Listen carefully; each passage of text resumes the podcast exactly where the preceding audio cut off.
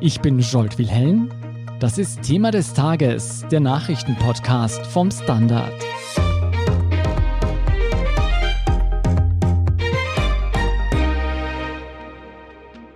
Eigentlich sollte es egal sein, welche sexuelle Orientierung ein Mensch hat, könnte man meinen. Das ist es aber nicht, auch nicht in vielen Ländern der Europäischen Union. Für einen regelrechten Aufschrei in der Staatengemeinschaft sorgt jetzt ein neues Gesetz in Ungarn, das die Rechte von Menschen, die nicht heterosexuell sind, massiv einschränkt. Die EU-Kommission spricht deshalb von einer Schande für Europa und will rechtliche Schritte einleiten.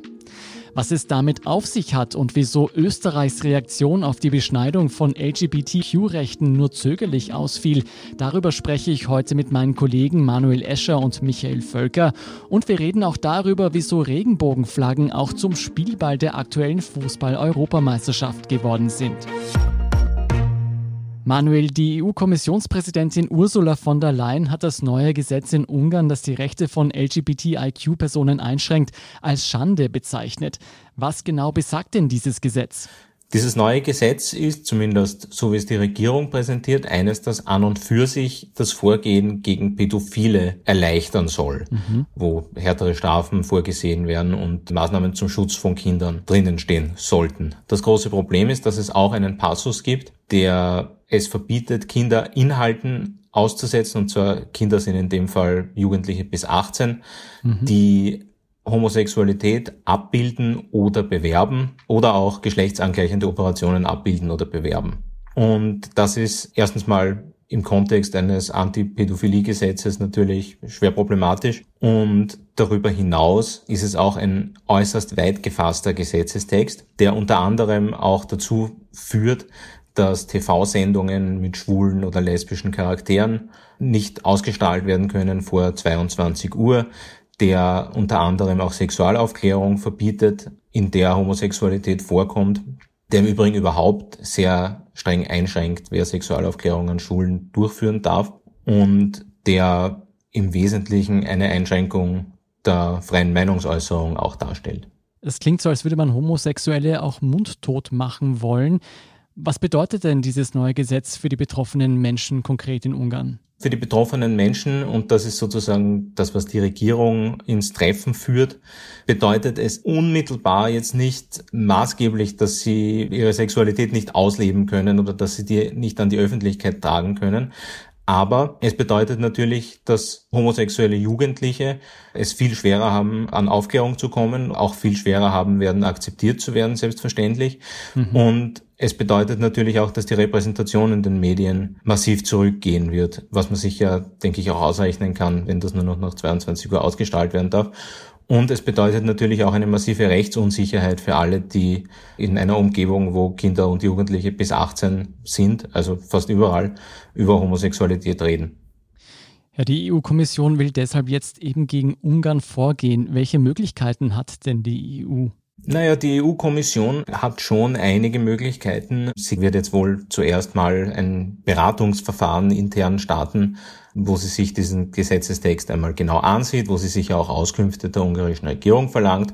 Im Extremfall kann die EU-Kommission den Fall auch vor die europäischen Gerichte bringen, was wahrscheinlich, ohne vorgreifen zu wollen, wohl auch in einer Verurteilung Ungarns enden kann oder würde. Mhm. Was nicht so einfach ist, wären Sanktionen, die die ungarische Regierung treffen und die von den anderen Mitgliedstaaten ausgehen, weil es doch einige Länder gibt, die ein Vorgehen gegen Ungarn in dieser Frage wahrscheinlich nicht unterstützen würden. Darauf kommen wir gleich noch zu sprechen.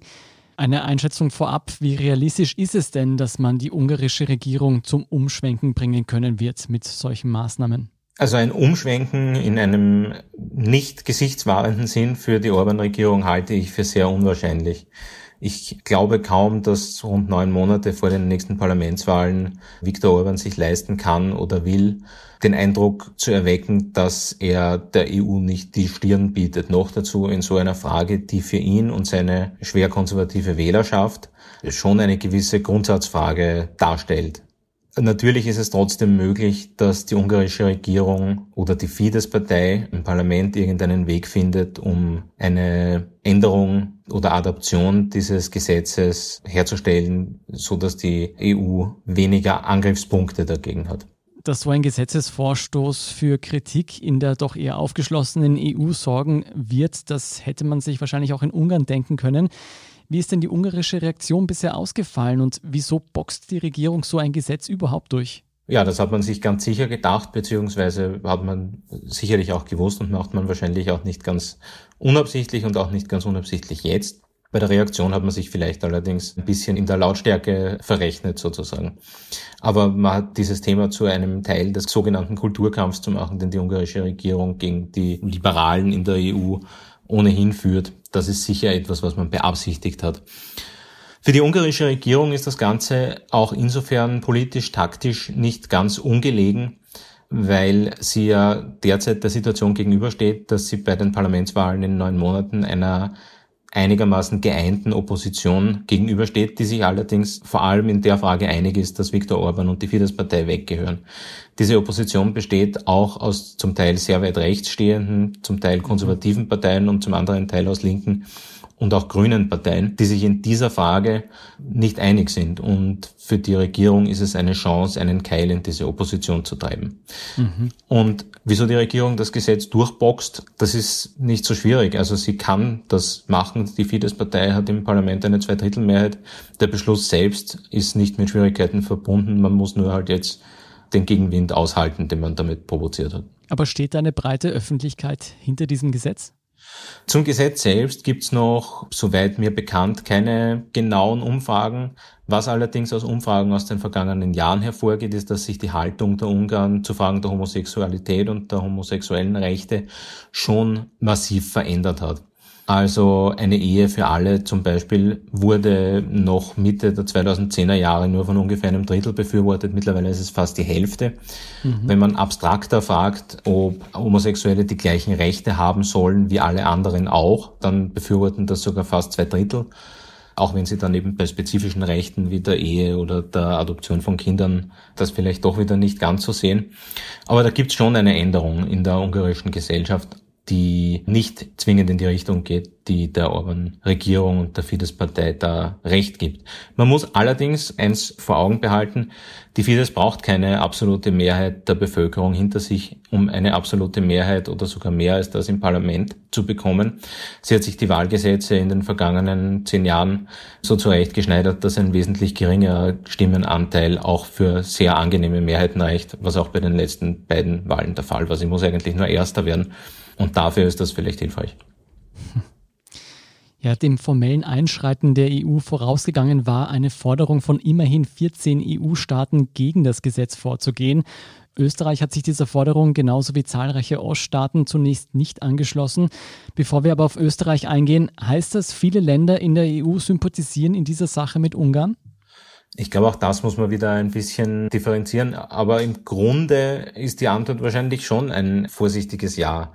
Also es gibt jedenfalls vielleicht anders ausgedrückt relativ viele Regierungen, vor allem in den Staaten, die Mitte der 2000er Jahre und Ende der 2000er Jahre der EU beigetreten sind, die sich einer Bevölkerung gegenüber sehen, die das mit den LGBT-Rechten nicht ganz so sieht wie die Bevölkerung in den alten EU-Mitgliedstaaten und die auf Basis dieser Stimmung durchaus auch bereit sind, die Regierungen nämlich Politik zu machen, auch populistische Politik auf dem Rücken von Minderheiten. Guten Tag, mein Name ist Oskar Bonner. Wenn man in stürmischen Zeiten ein wenig ins Wanken gerät, den eigenen Weg aus den Augen und die Orientierung verliert, dann ist es sehr hilfreich, wenn man etwas hat, woran man sich anhalten kann. Der Standard, der Haltung gewidmet. Jetzt gratis testen auf Abo der Standard AT. In Österreich kam es jedenfalls heute Mittwoch doch noch zum Sinneswandel. Michael, wieso fiel die Reaktion so zögerlich aus?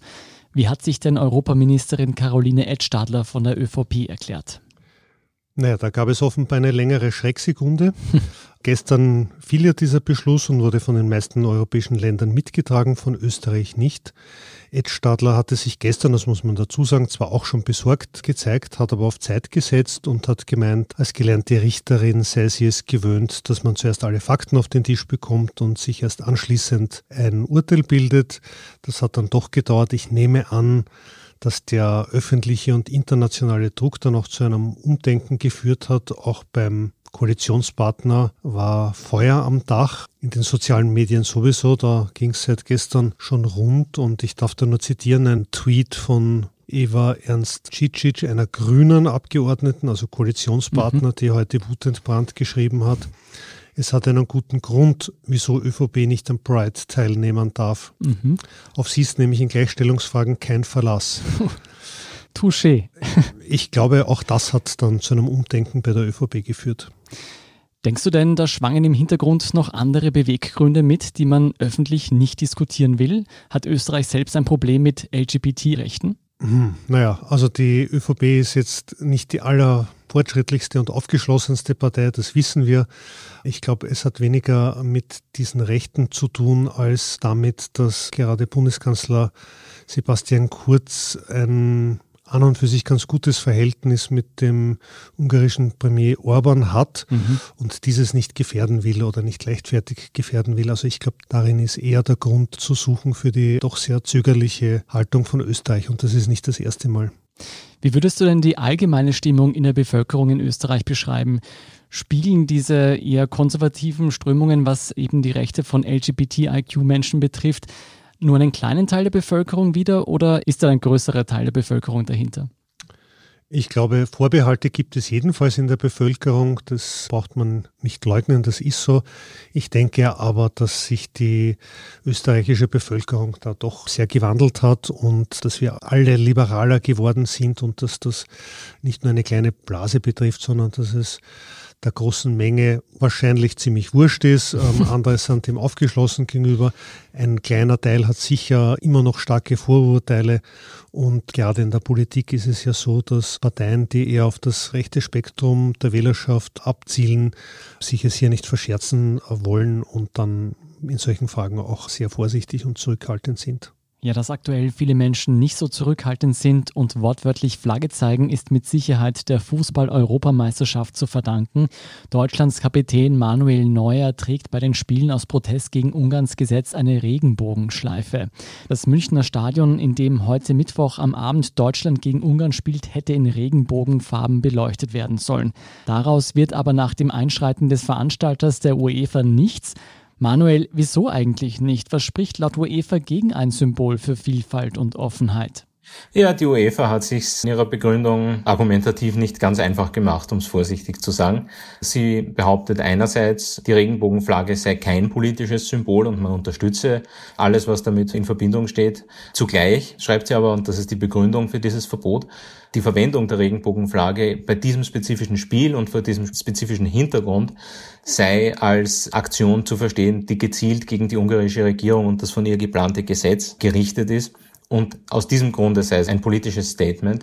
Und daher wäre das mit dem vermeintlich unpolitischen Sport nicht in Verbindung zu bringen und daher nicht erlaubt. Das wäre nicht das erste Mal, dass Sport politisch wird. Gegen Rechtsextreme im Budapester Stadion hatte die UEFA auch nichts gemacht, auch nicht gegen eine volle Arena in Pandemiezeiten. Das kann man politisch interpretieren oder nicht.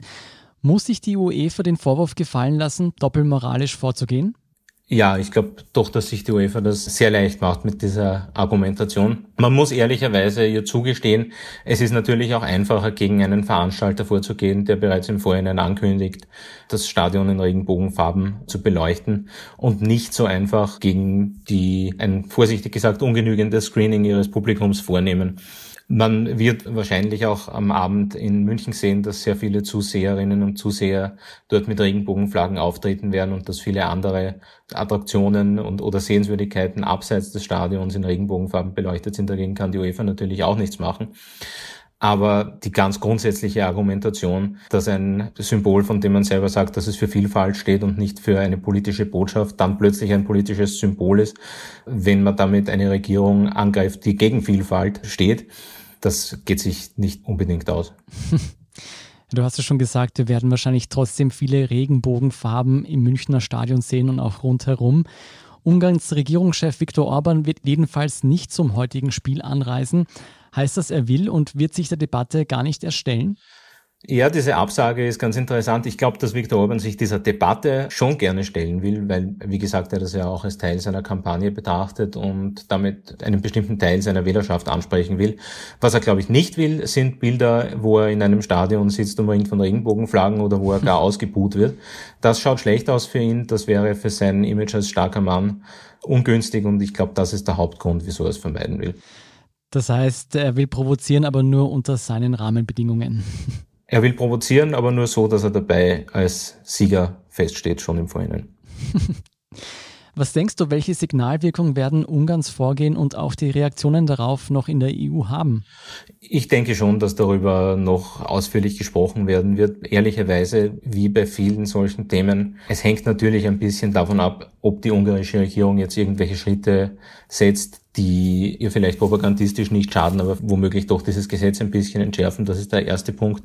Und der zweite ist, dass es in der EU natürlich schon sehr viele politische Fragen gibt und die Vergangenheit gezeigt hat, dass moralische und menschenrechtliche Fragen dann am Ende doch nicht bei jeder einzelnen Entscheidung innerhalb eines Blocks, in dem eine der oberen Prämissen Einigkeit sein soll, die es aber ohnehin meistens nicht gibt, dass diese Fragen dann doch nicht immer der entscheidende Punkt sind, wenn dann wieder die nächste Frage auftaucht, bei der man die Zusammenarbeit der ungarischen Regierung braucht oder bei der man vermeiden will, dass sie weiter abdriftet weitere Impfstoffe ebenfalls aus propagandistischen Gründen aus Russland oder China bestellt, chinesische Unis eröffnet oder sonstige Schritte setzt, mit der sie in Frage stellt, dass sie ein Mitglied der westlichen Staatengemeinschaft bleiben will.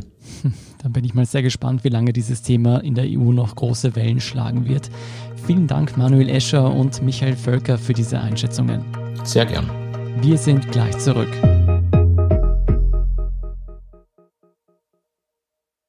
Guten Tag, mein Name ist Oskar Bonner. Wenn man in stürmischen Zeiten ein wenig ins Wanken gerät, den eigenen Weg aus den Augen und die Orientierung verliert, dann ist es sehr hilfreich, wenn man etwas hat, woran man sich anhalten kann. Der Standard, der Haltung gewidmet. Jetzt gratis testen auf Abo der Standard AT. Und hier ist, was Sie heute sonst noch wissen müssen. Erstens, in Wien werden wegen des großen Andrangs weitere 30.000 Corona-Impftermine für Jugendliche freigeschaltet. In den nächsten beiden Wochen werden zwei Millionen weitere Impfdosen an Österreich geliefert. Die Europäische Union bestellt unterdessen weitere 150 Millionen Impfdosen von Moderna. Die Lieferung soll im dritten Quartal beginnen und sich bis ins Jahr 2022 hineinziehen. Gute Nachrichten gibt es auch für die heimische Wirtschaft. Im Zuge des EU-Corona-Aufbauprogramms wird Österreich 3,5 Milliarden Euro erhalten. Weniger erfreulich sind hingegen die Nachrichten, die uns aus Israel erreichen. Dort wurden trotz einer sehr hohen Durchimpfungsrate nach einem Anstieg von Neuinfektionen mit der Delta-Variante wieder Beschränkungen verhängt. Zweitens, massive Unwetter zogen in der Nacht auf Mittwoch eine Schneise der Zerstörung durch Oberösterreich und Salzburg.